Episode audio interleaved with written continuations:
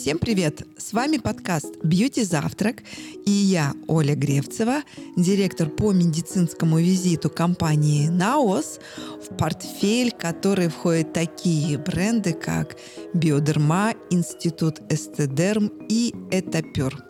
Ну, а как вы знаете, традиционно у нас куча всяких новостей. И вот, например, одна из них недавно в компании Наос мы анонсировали новое предложение. Это предложение называется «Наука о продлении молодости». На английском звучит «Naos Aging Science». Я говорила уже об этом предложении на сотом подкасте и рассказывала, в чем его основной принцип. В рамках этого предложения мы говорим о том, что забота о коже и ее состоянии может начаться в любом абсолютно возрасте, так как очень многие э, процессы у кого-то начинаются э, в 25 лет, у кого-то чуть позже. Когда вы видите потребность кожи в средствах, которые помогут сохранить ее молодость надолго, это, пожалуйста, к нашему предложению, которое мы специально для этого и создали и подготовили.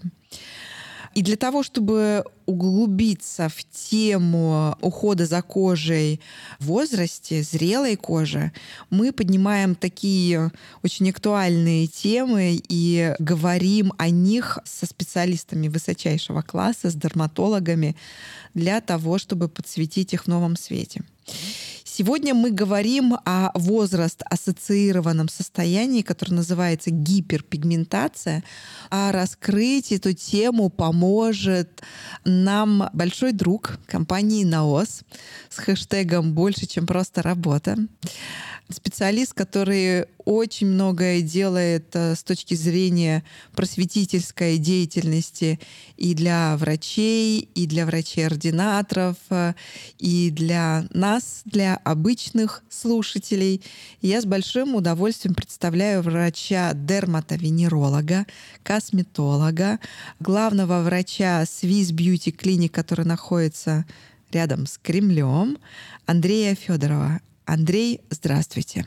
Здравствуйте. А если мы говорим про аппаратные методики, какие существуют? На сегодняшний день самыми широко использующимися методиками является фототерапия. Это аппарат, который IPL, BBL, ну BBL это просто коммерческое название, то есть э, то же самое. Это широкополосный свет называется. Там длина световой волны поглощается, вот именно такая длина сгенерирована, которая поглощается пигментом. При этом происходит разогрев, пигмент меняет свою химическую структуру и постепенно, как мы говорили, отшелушивается. Это первый аппарат. Второй аппарат — это так называемые Q-switch лазеры. Это лазеры, которые используются для удаления татуажа и татуировок. Там штука в чем? Они генерируют такую э, световую волну, которая просто невероятно классно поглощается пигментом, но делают это в таком коротком промежутке времени, это буквально мили, пика секунды, что кожа не успевает разогреться. То есть пигмент просто взрывает. За счет вот таких воздействий удаляются татуировки. Потому что если разогреть татуировку, это ох, сколько там пигмента, да,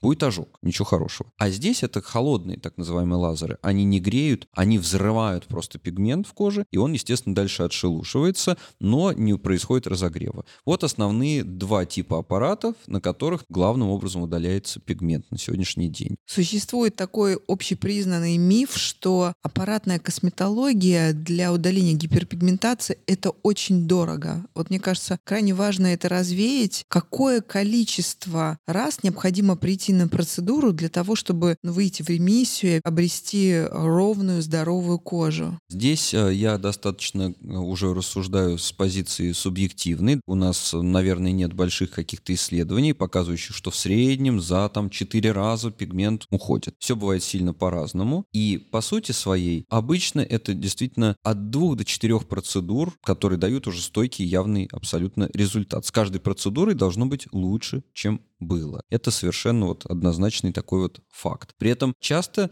пигментация почему сопротивляется? То есть, как говорят иногда вот в простонародье врачи, пигмент типа поднимается. Вот он ушел, а потом опять появился, но уже поменьше, а потом опять. Клетки сопротивляются, то есть они продолжают нарабатывать пигмент, ну как бы сколько им положено. Происходит еще одна важная штука, когда мы воздействуем аппаратно, не только пигмент разогревается, да, но и часть гибнет клеток его производящих, вот этих вот сверхактивных активных. С этим связан тот факт, что зачастую пигмент не появляется вновь в таких объемах. Скажите, пожалуйста, когда вы рекомендуете делать аппаратные процедуры, которые вы выше перечислили, в какой период времени? И можно ли их делать летом, если есть должная защита в виде SPF. Касательно процедур и э, инсоляции, да, и солнца, здесь мы можем все поделить, во-первых, на борьбу с пигментом. Логично, что средства для борьбы с пигментом аппаратные хороши в осенне-зимний период. Ну, то потому есть что сейчас? Да, то есть сейчас. Понятно, что летом бороться таким образом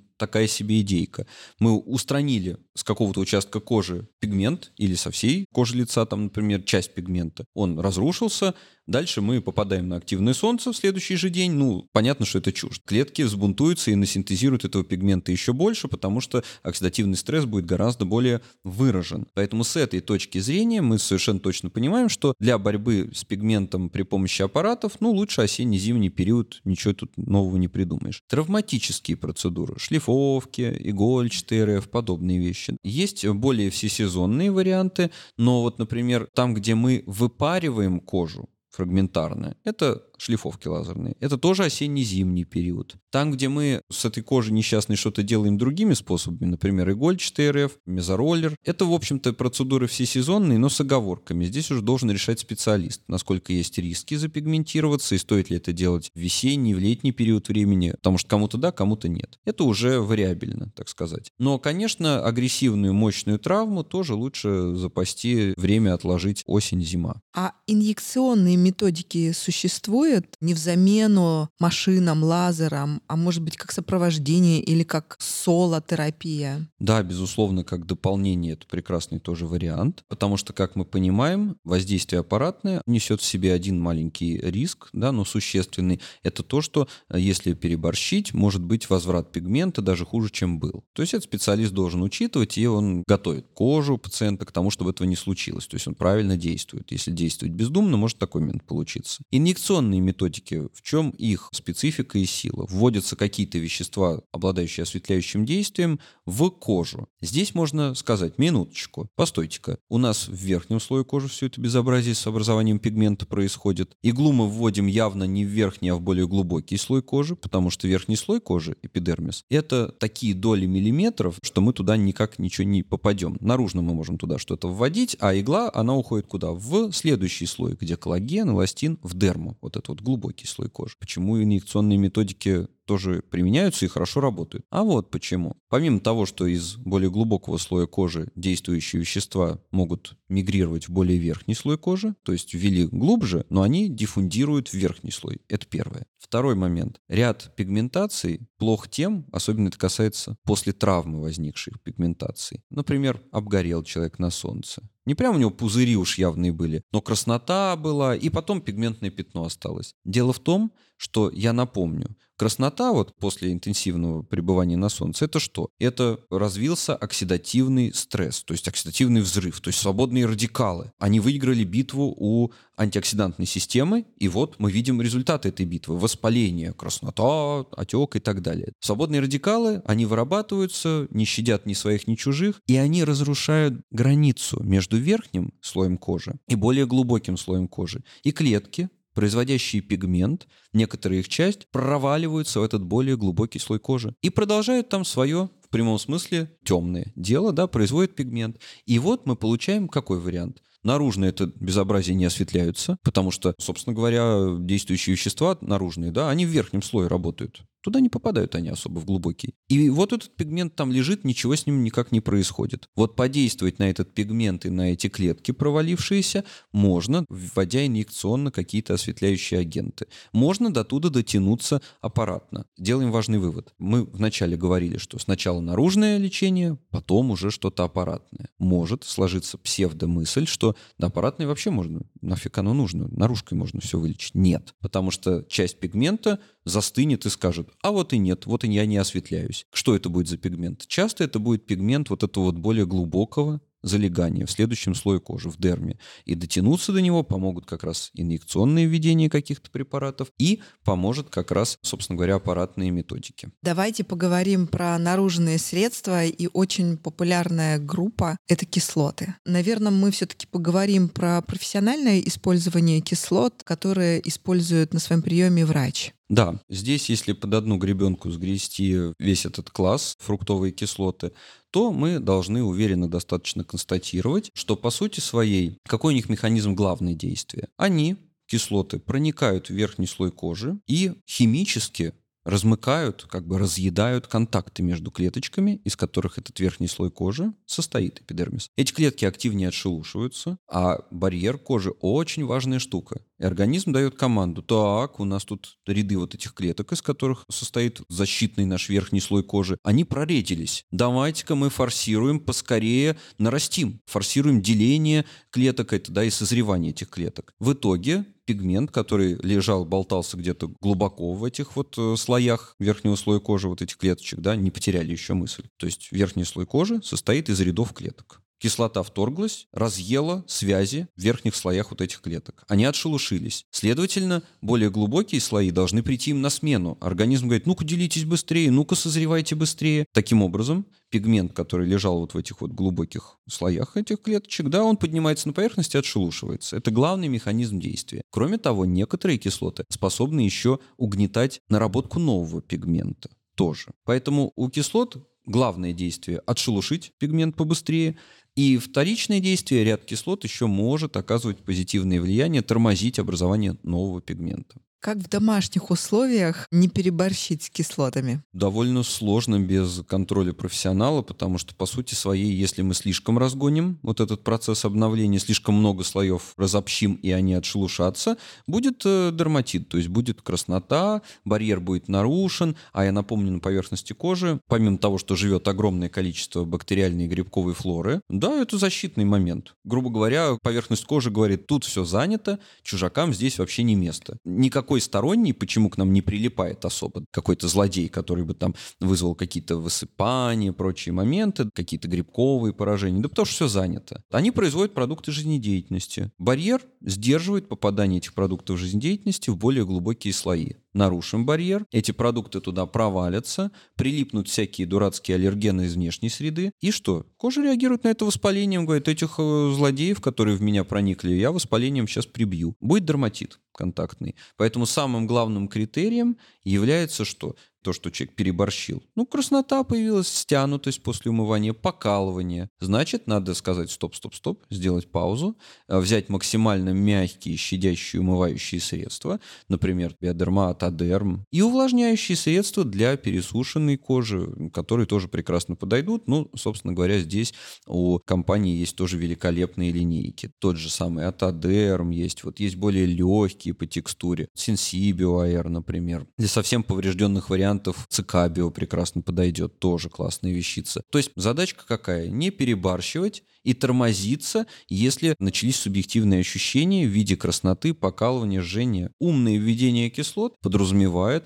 что вы постепенно растете по их концентрации, по их силе действия, но при этом не облазите пластами, не краснеете, вот, и у вас нет выраженного шелушения. Это спец может подобрать, исходя из своего опыта. А через какое время можно уже увидеть эффект и результат от использования кислот? Прекрасный вопрос. Здесь мы как раз на него можем ответить не субъективно, а объективно. Дело в том, что клеточка, вот, в которую загружен пигмент, из которых состоит верхний слой кожи, она проходит свой путь от момента рождения до момента отшелушивания в молодой коже до 25 лет. В среднем это 21 день, 3 недели. Поэтому вот где-то через плюс-минус 3 недельки загар у нас говорит нам до свидания. В более зрелой коже этот путь замедляется, он чуть дольше. Мы кислотами можем этот процесс процесс ускорить и разогнать. Ну, то есть поэтому по факту через недели две так точно мы увидим, что пигмента должно стать объективно меньше, потому что он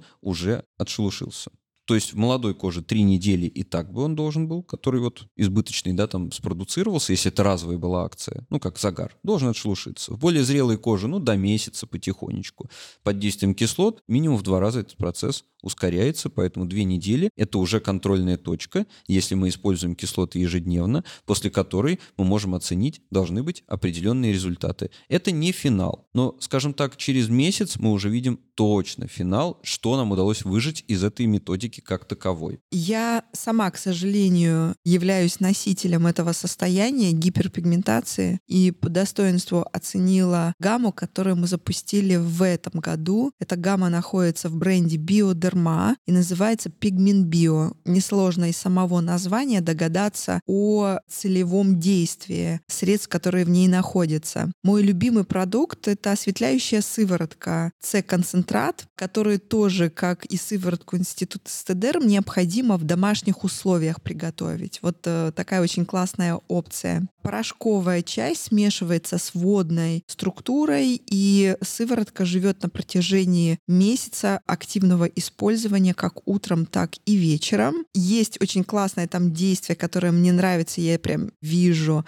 на коже эффект от комбинации салициловой и гликолевой кислот, которые на коже дают такой эффект пилинга и способствуют э, этому обновлению эпидермиса, о котором вы, Андрей, говорили, и, помимо всего прочего, дают э, нереально ровный гладкий тон. Вот мы и добрались до наружных средств ухода, и первый мой вопрос, почему их важно интегрировать в терапию при гиперпигментации? Первый момент ключевой, что нам нужно каким-то образом останавливать наработку нового пигмента. Для этого, кроме наружных средств, у нас ничего, по сути, и нету. То есть у нас нету на сегодняшний день какой-то волшебной таблетки, которая возьмет и остановит. Есть вещества, которые определенной активностью и доказательной базой обладают, для приема внутрь, но это допы. Основа, не забываем, что до кожи можно дотянуться, ее можно пощупать. Редкий орган, удачный орган. Грех этим не воспользоваться. Поэтому в первую очередь зачем нам нужны наружные средства? Чтобы остановить активность клеток, производящих пигмент, чтобы они не наработали его заново и по весне они, чтобы не слишком активничали, чтобы пигментное пятно, с которым мы боролись зимой, осенью, не вернулось. Андрей, а подскажите, пожалуйста, на какие ингредиенты в косметике, которая направлена на работу с гиперпигментацией, имеет смысл обратить внимание? Важный вопрос. И здесь главное не строить все вокруг одного какого-то компонента, выискивать его в наружных средствах, потому что если говорить о растительных, например, компонентах, которые в том или ином виде угнетают образование образования нового пигмента, то их наберется больше 30. Есть такие сводные таблицы, по которым есть исследования, доказанная какая-то определенная доказательная база, доказанный механизм действия. Поэтому не цепляемся к чему-то одному. Действуем по группам. Каким группам? Первое. Хорошо бы, чтобы в подобном средстве было что-то, что ускоряет отшелушивание клеточек. Те же самые кислоты, например. Кислоты или ретинол здесь будут для нас такими королями королей. То есть это то, что нам нужно. Ускорить, чтобы пигмент быстрее отшелушился, правильная идея. Второе должен быть какой-то компонент, который гасит возможный стресс оксидативный, который там продолжается, да, вот выработку свободных радикалов. Это будет особенно актуально для средств, которые мы можем применять непосредственно в моменте, да, когда вот активное солнце у нас, чтобы профилактировать образование пигмента. Это антиоксиданты. В основном речь идет о витаминах, витамин С, витамин Е, подобные ингредиенты. Часто достаточно успокаивающие компоненты иного толка. Успокаивающие это про что? Это про то, чтобы дать по башке свободным радикалам. Они также будут присутствовать. Это может быть пантенол, это может быть, опять же, алоэ, вера и вот подобные компоненты. То есть что-то, борющееся со свободными радикалами. Третий момент. Это должно быть и это ядро, это основа, что-то, что угнетает наработку нового пигмента. Здесь куча ингредиентов, я не буду перечислять отдельно взятые, я напомню, одних растительных вон несколько десятков, и химически синтезированных еще наберется тоже, ну, таких сверхпопулярных, ну, точно 5-7. Поэтому фактически не стоит выискивать что-то одно. Лучше, чтобы средство было комплексное, то есть действовало на разные звенья. В хорошем продуманном средстве обязательно это будет присутствовать, обязательно будут присутствовать разные компоненты, влияющие на разные звенья производства пигмента, скорее всего, что-то ускоряющее его отшелушивание и, скорее всего, что-то успокаивающее. Успокаивающее, повторюсь, это борьба с оксидативным стрессом, со свободными радикалами. Вот как-то так. Я тут сейчас просто, слушая вашу речь, вспомнила своего косметолога, которая мне рекомендует пигмент био очищение, просто народе умывалку, наносить на пару минут, оставляя, потому что там есть кислоты, салициловая кислота. И я вот поняла, зачем она это рекомендует, так как процесс отшелушивания роговевших клеток, рогового слоя, да, эпидермиса, вот здесь крайне важен в истории с гиперпигментацией. Ну, конечно, конечно. И, естественно, когда мы говорим про кислоты или про ретинол, про отшелушивающие агенты, естественно, время экспозиции будет играть важную роль в том, насколько они активно сработают. Ну и дальше концентрация, как бы степень их нанесения, да, то есть насколько мы, скажем так, активно это все нанесли, каким слоем. Поэтому в случае с умывалкой это отличный лайфхак, потому что если ее подержать подольше, она кислота содержащая, то мы, безусловно, получим хорошую дополнительную стимуляцию для отшелушивания клеток. Андрей, скажите, пожалуйста, на самом деле очень меня самой интересует этот э, вопрос относительно профилактики. И, наверное, из профилактики вытекает э, и следующий вопрос про SPF. Что такое SPF? Что это за три буквы? Наверное, мне кажется, сейчас э, любая образованная девушка, мужчина, да и дети, которых мажут настойчиво очень во время отдыха, знают эту аббревиатуру. Но давайте освежим знания, что это такое, но начнем мы с профилактики. Почему она Да. важна? Ну, действительно, что такое SPF? Просто погуглите. Это просто. И посмотрите, а что это за цифры? Вот SPF 30, 50, что они вообще означают? Освежите этот момент. Почему? Потому что от этого будет зависеть э, кратность нанесения средства и вопрос выбора его. Но остановимся на профилактике с практической точки зрения. То есть от теоретики мы уже перешли чисто в практику. А практика в чем заключается? В том, что большая часть пациентов, это не только мои, я уверен, что это общий абсолютно момент, не дорабатывают в вопросах профилактики жестко. То есть мы можем профилактически действовать в нескольких направлениях. Итак, мы с вами помним о том, что чтобы выпустился пигмент в производство, да, чтобы больше пигмента наработалось, это меланин, я напомню, пигмент, что он делает? Он классный антиоксидант и экранирует солнечные лучи. Что делает солнечный свет? Он запускает выработку свободных радикалов окислительный стресс в коже. Это ничего хорошего, в ответ вырабатывается меланин. Таким образом, все способы гашения этих свободных радикалов и экранирования, чтобы они не образовались до солнечного света, будут хороши. По экранированию понятно, это качественный SPF. Качественный SPF-крем, в чем заключается его качественность? Первый момент.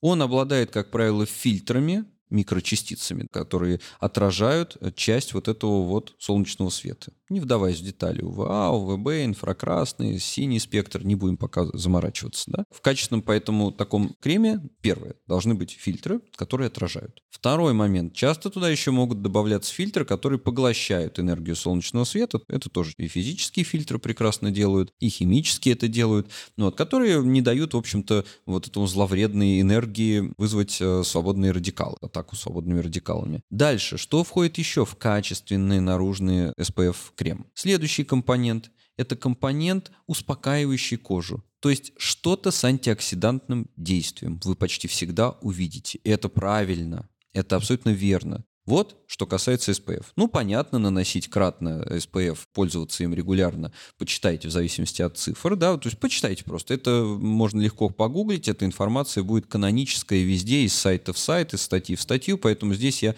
на этом не буду подробно останавливаться, и это на вас, вот, уважаемые слушатели, позвольте перевешу, потому что добытая самостоятельная информация, как мы знаем, она самая ценная. Но я вам скажу то, что многие, к сожалению, из пациентов упускают из виду. Как еще можно защититься от свободных радикалов, которые тюкают образование меланина? А вот вечером, в первые дни нахождения на интенсивном солнце, или если вы понимаете, что вы перевыполнили свою норму базовую по загару, ну вот явно многовато, использовать постзагарный крем. Они гасят свободные радикалы, гасят воспаление. Воспаление это и есть свободные радикалы в коже. Например, тот же самый цикабио. Это прекрасный вариант взять его с собой. И если вы где-то чуть обгорели или слишком интенсивная была инсоляция, нанесите его вечером. И вообще заведите за правило в первые 5-7 дней, пока не сформируется настоящий загар, пользуйтесь постзагарным кремом. Если это вот какой-то там зима, вы поехали куда-то на юга. Или, в принципе, пришла поздняя весна, уже солнце припекает, и вот вы где-то там собрались на пруды, возлежать или что-то в этом духе, или на дачу съездить, вот, так сказать, проведать, как там ваш участочек дачный. Соответственно, будьте любезны, вот в эти вот времена не забывайте о том, что загар формируется постепенно. Некоторые скажут, да нет, ну слушай, я через 2-3 дня уже подзагораю-то на солнце. Нет, нет, нет, нет, вы не загораете. Просто существующий у вас в коже пигмент, меланин, окисляется под действием ультрафиолетового облучения,